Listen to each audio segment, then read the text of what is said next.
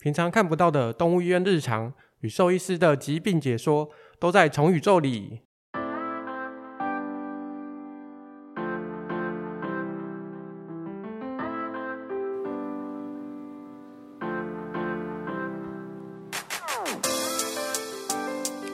嗨，大家好，我是主持人麦卡，欢迎来到我们今天的虫宇宙。今天主要的主题是讲毛还没有毛但有壳，这个主要是在讲乌龟的部分。那我们今天请到专门看乌龟爬虫的稀有兽医师杨杰瑞医师。嗨，大家好，我是杨杰瑞兽医师。杨医师，你们这么稀有的医师，请问就是我不知道你们这一科的医生的名字应该要叫什么名字？就就叫个特宠兽医师就好了。特宠兽医，为什么要叫特宠兽医师？因为跟一般犬猫区别来说，嗯、像爬虫这个东西，基本上就是比较少人在养了。嗯、那可能会跟一些其他的小型哺乳类啊，像是兔子啊、仓鼠啊、蜜袋鼯这一类专门看这种比较少见的宠物的兽医师，基本上就会被称为特宠兽医师。嗯、呃，那你也有在看那个蜜袋鼯啊这一些，还是只有限定在爬虫的部分？目前本人只有在看爬虫类，那嗯，哺乳类的部分可能就以后再持续进修。嗯，因为其实看兔子跟那个蜜袋鼯医生其实还比较多一点嘛，对不对？对，可能。所以你算是稀有动物医师里面的稀有动物医师。呃，也算吧。可能爬虫类比较得不到大家的喜爱，所以 就比较少人看。嗯，不会啊，现在不是野外有很多绿鬣蜥吗？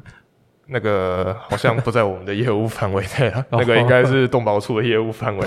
哦，那会有人带绿鬣蜥来找你吗？正常来说应该是会有，但是目前还没遇过。哦，但我们今天主题是乌龟，是不是？我们下次再来讲绿鬣蜥好了。好啊，好，那今天这个乌龟的部分啊，其实我对乌龟不是很了解，是否可以先帮我们介绍一下爬虫类的种类？我们平常饲养是有哪些种类？一般台湾常见的大概三类啦。嗯。啊，一部分是陆龟，那陆龟常见的基本上就苏卡达、红腿象龟等等。嗯、然后泽龟的话，可能大家比较常见，像是巴西龟啊、嗯、斑龟啊这种蛮常见的物种，基本上都算是泽龟。香龟的部分的话，像台湾野外有四蛇龟啊，这个比较没有人在养。常见的饲养物种像卡罗莱纳香龟，从美国来的。嗯。刚刚没有提到海龟，海龟也算是可以饲养的品种啊。呃，基本上不太行。你在浮潜的时候碰到它，你就要被罚钱了。所以也不是不能养嘛，只是钱够不够多嘛。呃，你要这样说也可以的。就跟你那个开车，不是不能开到两百二以上，只是你有没有钱可以开到两百二以上这个问题而已嘛，欸、对不对？没错，就是这样。嗯。好，呼吁大家，那个海龟其实是不能养，它是保育类动物，连碰都不能碰，请远离海龟。那这些乌龟啊，公园其实现在很常见，通常是什么种类？以我个人的经验，大部分都是斑龟跟巴西龟了。嗯，因为宠物店最常容易买到就这两种嘛。呃，对，因为你有时候在路上晃一晃，搞不好还可以碰到在路上乱跑的乌龟。嗯。那这些乌龟啊，呃，如果我今天一个新手想要饲养它的话，你有推荐是哪一种乌龟最适合饲养？然后它需要哪一些饲养的环境来帮助我们可以让它好好的长大？基本上大部分的乌龟都不难饲养了。那一般新手比较常饲养的，像泽龟，基本上还是以巴西龟跟斑龟为主。嗯，那陆龟的话，基本上像苏卡达就是一种蛮好入门的乌龟。嗯，那乌龟基本上照顾方式的话，看它原产地是在哪里啦。那你基本上就是营造一个跟原产地相似的环境，它基本上就可以长得非常舒适。嗯、像是泽龟一般来说的话，你有水，然后有陆地，然后每天帮它换水。成龟的话，你可能两天喂一次，然后定期让它出去晒晒太阳。那泽龟像巴西龟、斑龟就可以长得还不错。嗯，然后陆龟的部分的话，像苏卡达它是草食性的，那基本上你饮食主要的部分以饲料加一些牧草，然后搭配一些多种类的深绿色蔬菜，然后也是如果说成龟的话，基本上也是每两天大概给一次的。一样晒太阳，适量的饮水，那它们基本上也长，也可以长得不错。嗯，那所以我们主要饲养的话，就是以泽龟或是陆龟这两个去做选择吗？基本上是的，因为香龟在台湾来说还是比较少见。哦，香龟是属于泽龟还是陆龟？还是需要水，还是还是陆地就可以？还是要看品种？基本上它会生活在靠有水的环境，但是它也不算不像泽龟一样会长时间泡在水里面的。嗯，Yeah. 哦，那折龟的话，我是不是就应该是要准备水缸，才有办法比较好的去饲养它？基本上，一般小家庭大部分都是会准备那种塑胶的饲养箱或是整理箱，嗯、然后里面放水，可能有一半的陆地啦。然后有些比较有钱人家，可能就是体营院的造景啊，那个水池，嗯，他就把折龟养在里面这样子。那陆龟就其实就不需要这个水池，陆龟基本上不用，但是它还是需要饮用水，嗯。那杰洛伊斯，我想要就是问一下，假设我今天已经选定了，我我不想要养泽龟，因为准备水缸很麻烦，我想要养陆龟，但这个陆龟它的身体的大小，我不知道它会养到多大，是否是可以用帮我用那个 iPhone 的长边来做计算，让我大概可以知道一下，就是品种跟大小，可以让我选择一下。用 iPhone 长边来算有点太勉强了啦，嗯，啊、短边吗？这 样这样，大家很难想象它那个到底是多长呢？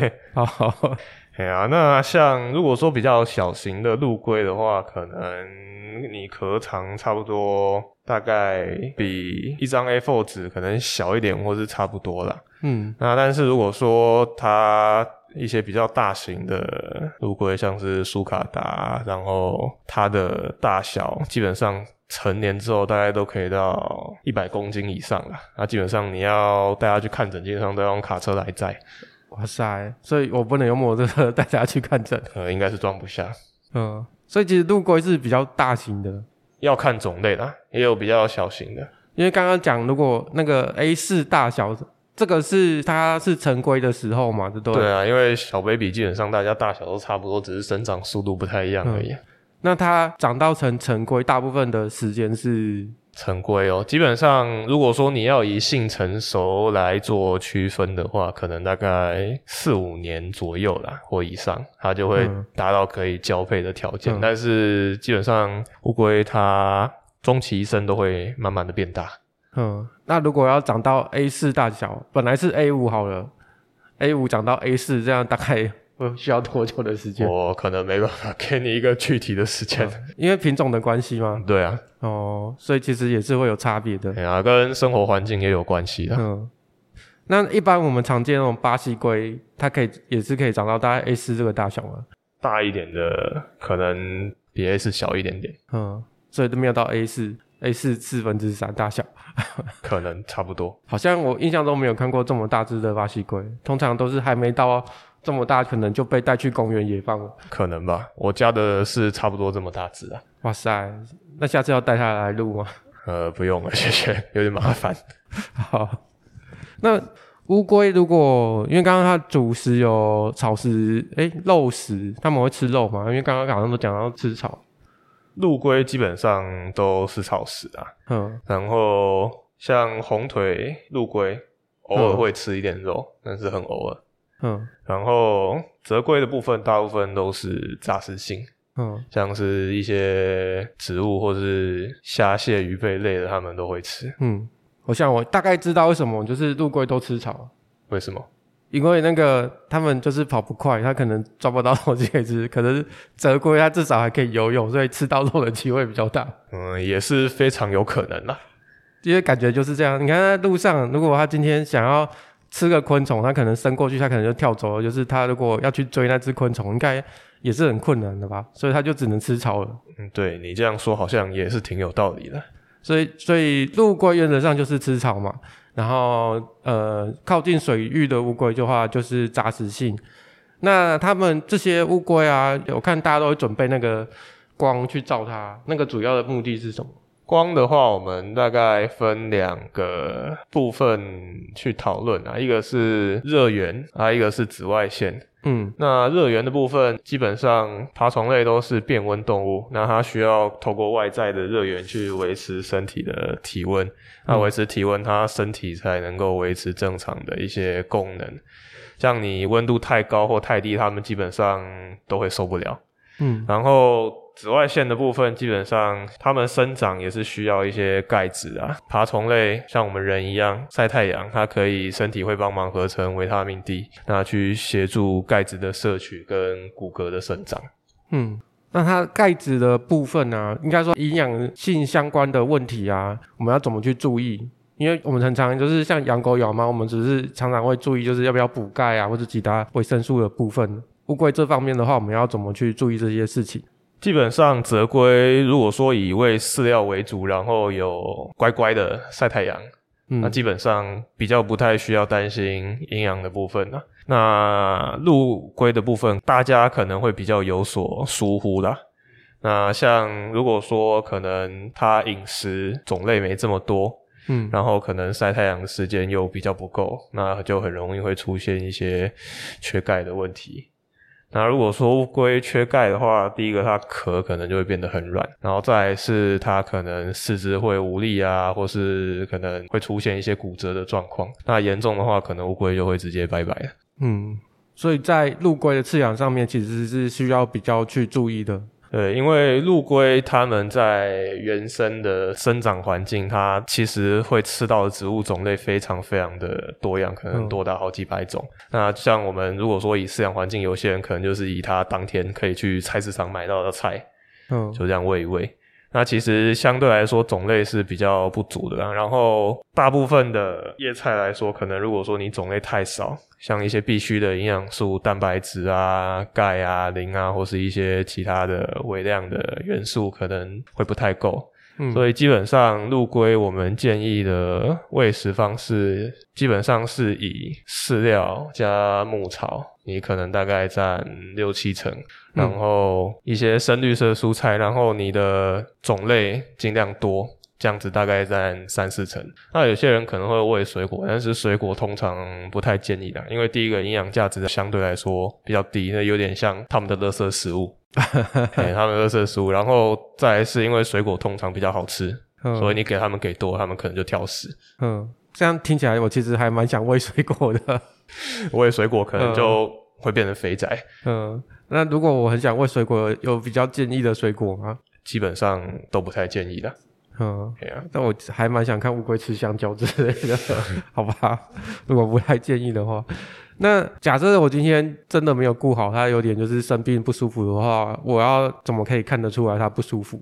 基本上，如果说爬虫类它到生病到很不舒服，它们可能才会表现出一些临床症状。嗯，那通常主人发现的时候，大概都快要不行了。啊，所以如果说能够稍微多加观察，可能自己家乌龟跟平常有什么不太一样，像是如果说吃饭的量有越来越少啊，或是可能活动力明显变差啊，嗯。基本上爬虫类生病，大部分时候它们的症状都会差不多啦，就基本上就食欲变差，活动力变差。那可能再看说是生什么病啊，可能偶尔会有一些特别的症状，这样像是如果说一些疱疹病毒、上呼吸道的感染，可能就会鼻子会吹泡泡、流鼻涕，然后或者是嘴巴会发炎，那里面看到就烂烂的这样子。嗯，对啊，或者是可能像泽龟，如果说水质不好，然后造成一些皮肤的感染，那可能皮肤表面就会烂烂的，或是壳可能会有一些烂甲，嗯、就是烂掉，然后有一点受伤的状况这样子。所以就是说我从它的精神、食欲以及外观的观察，如果跟平常不一样，我就可以带它去看医生了。对，那乌龟乌龟有血吗？乌龟有啊，嗯，它是红色的血吗？是红色的血，没错。哦，那乌龟也可以抽血检查吗？当然可以。那它怎么抽血？乌龟通常我们首选的话是从脖子抽的，嗯、因为脖子那边它比较不会受到一些其他液体，像是淋巴液的影响。但是就像大家所知道，乌龟，嗯。如果它把头缩进壳里面，基本上拿它没皮条。缩头乌龟，没错。嗯、所以基本上我们还是还有一些其他的选择啦，像是它背甲跟头那边的肉的那个接缝，它那边有一个静脉窦，那边也可以作为抽血的一个点。所以壳也可以抽。但是壳跟肉它那个地方是入针点，然后就是往里面抽这样子，然后你直接戳壳当然是戳不进去。哦，是是找就是找它的缝隙，就是对，就是交接的那个地方，但是你基本上还是要从软的地方入针。嗯，这个是不是就只能找你们这种稀有的医生才有办法 做这件事情？诶、欸，基本上是的。所以一般的医生是没有办法，就是做帮乌龟做这些东西。如果说他没有念过或是做过，基本上他应该也无从下手。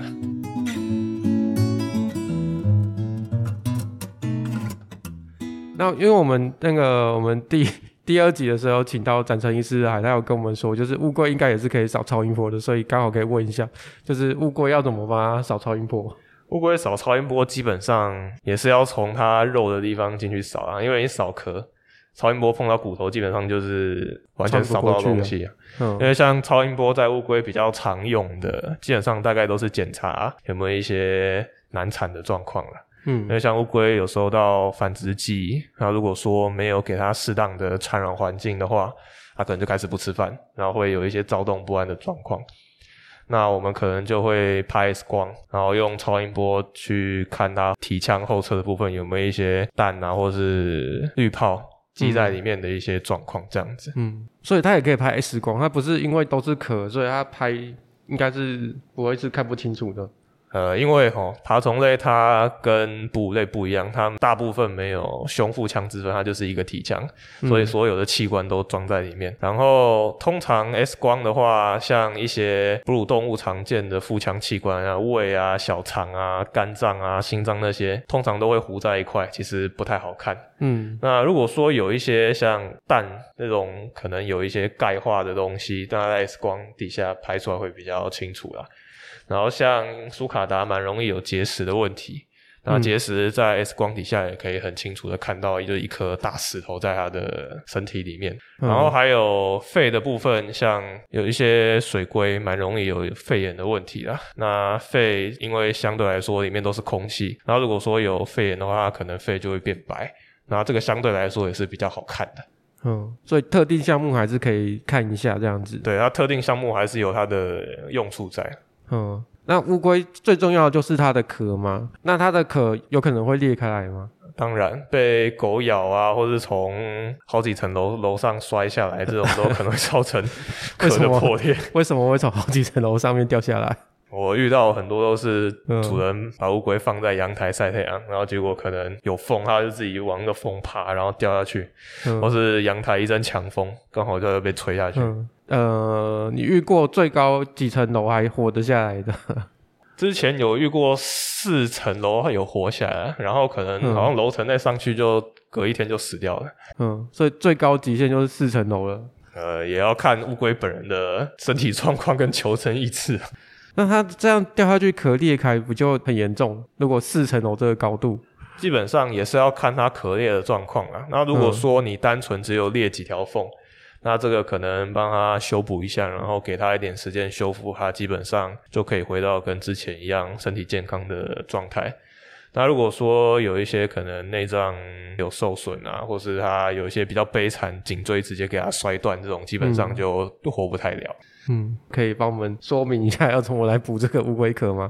乌龟壳补法有蛮多种的啊，基本上就是看动物医院里面有什么就用什么来补。那基本上大原则就是它把它当骨折，但是基本上就是外固定去维持它的位置，避免说它晃来晃去它长不好这样子。嗯，然后它如果说有一些伤口感染的部分，那可能还是比照一些外伤处理的方式，那可能先把伤口处理干净之后，那我们可能再让它慢慢的修复这样子。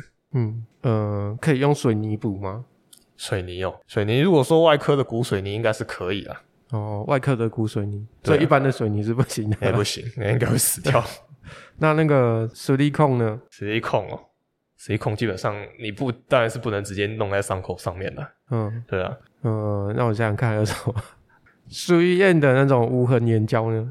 无痕粘胶，你说那种挂钩的那种吗？还是？对啊，对啊。因为那个不是都强调可以承重很多公斤的那个，如果拿那个来贴的，如果说你有够小，然后粘在裂缝两端，然后中间用个比如说铁丝把它固定，然后往就是彼此的方向拉，是可以的。那基本上你只要拆得掉，然后它有办法好好的固定，让它好好长，基本上是都 OK 了。嗯，就是它那个缝不会影响到里面的话，就是外面其实固定起来就可以了。对，那但是还是要定期的去检查它爆炸的部分有没有一些伤口感染或是愈合不良的问题。嗯，因为之前有上过国外老师的课啊，他有遇过那种。去某一间动物医院看，但是看了很久，它的壳还是很糟。结果他那个老师后来看，然后那壳里面已经有小蟑螂在爬。小蟑螂？对。所以它这是已经有感染到很严重，里面都烂掉了。对，就是它伤口照顾的不是很好。嗯，那它通常这个情况会需要吃药吗？对不对？基本上，如果说伤口感染的部分比较严重，那可能会需要用一些抗生素了。嗯，如果要怎么吃药？基本上，如果说像陆龟有些可能嘴巴比较好打开的话，那可以用糖浆加一些喂食器去喂食。但是如果说遇到一些比较固执的，嗯，那通常我们会选择用打针的方式，或是，嗯，因为有时候这种壳的问题，它可能会疼痛，然后造成说可能很久不吃饭了。它、嗯啊、有时候可能一些生病的乌龟会直接考虑帮它装食道胃管。嗯，他就是透过这个喂食管去帮他灌食，然后顺便喂药这样子。嗯，乌龟的食道胃管是从也是从脖子那边去装吗？对，那感觉乌龟的脖子好像很长，要被拿出来。没错，可是它它不是会缩着吗？你装食道胃管那个很痛，一定会麻醉。哦，我想说你要就是劝说那个乌龟，跟他讲，你缩头也是一刀，伸头也是一刀。对，但是我把头伸出来。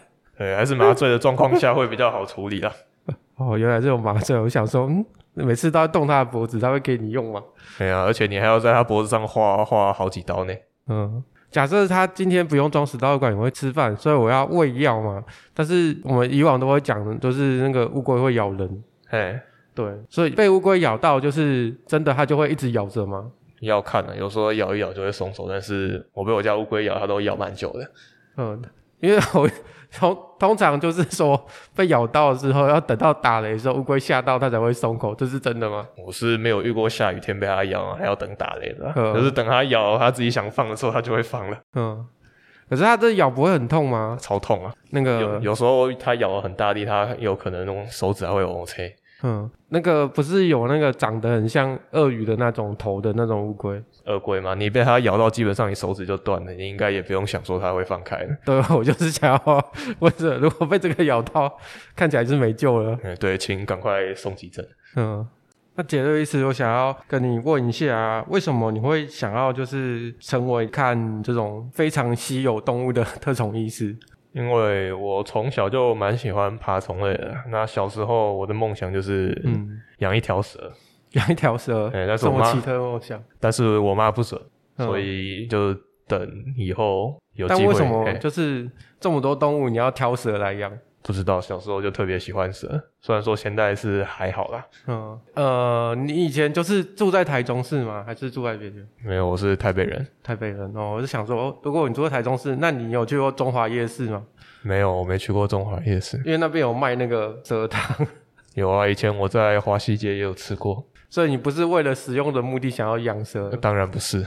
嗯，那养这个蛇之外呢，你还有养过什么其他特别的动物？我家目前有一只巴西乌龟啦，嗯、那它也是从小学三年级就开始养，现在养一养，算一算也差不多快二十年了。哇塞，年纪都快比我大了。好，没有，还是比我小一点。那现在应该是有 A 四这么大的吧？应该应该有哦。哇塞，没有看过就是 A 四大小的巴西龟，应该有啊。嗯，那除了就是巴西龟呢，还有吗？以前高中的时候养过一只豹纹守宫啊，但是那个时候饲养的知识比较没那么充足，所以在我上大学的时候，它就生病，然后就死掉了。嗯，守宫是蜥蜴那一，呃呃，壁虎。对，它算手工，基本上就是壁虎啦。那手工它算是蜥蜴的其中一类。嗯，那它的寿命是也这么长吗？跟乌龟一样？豹纹手工的话，大概十几年啦。哇塞，可以活这么久啊！我以为那个壁虎就是可能活三四年而已。可能有一些比较小型的壁虎，那种家里的那一种。对，但是那个我也没有特别去查资料，所以我也不知道它到底可以活多久。嗯，嗯因为我们家常常会有壁虎，之后会有一些小蟑螂，虽然我不知道为什么，就是十楼那么高还是会有小蟑螂。可是很奇怪，我家没有看过大只的蟑螂，但是一直都会有壁虎。早期我都会用那个蟑螂屋去粘蟑螂，可是它会因为会粘到那个壁虎，所以我后来连蟑螂屋就没有放了。哼，然后我就发现那只壁虎好像越来越大只了，它应该有帮我就是把那些蟑螂吃掉。可能它有一些其他的蚊子、苍蝇或是果蝇之类的，它应该也都有份啦。嗯，但它现在真的变得很大只，它已经快要就是一只手的长度，一只手掌的手掌的长度。那那很大只诶，嗯，很大只，很大只。就是我们家猫有时候会盯着它，不过它还蛮聪明的，就是不会被抓到。欸、既然都提到这个手工壁虎了，因为我们刚刚前面有讲说，就是爬虫类，就是还有蜥蜴那一些，那是不是下一次也来帮我们继续讲这个蜥蜴的部分？没有问题。好，那我们今天其实节目也差不多了，非常感谢我们的稀有医生杨杰队医师来到我们节目。大家喜欢我们的话，也可以帮我们留下五星好评，然后订阅我们的节目，也欢迎留言给我们。那我们今天就到这边了，谢谢大家，我们下次再见了，拜拜。突然忘记名字，你要先先查一下，我等下再重问一次。我要重问吗？直接讲就好。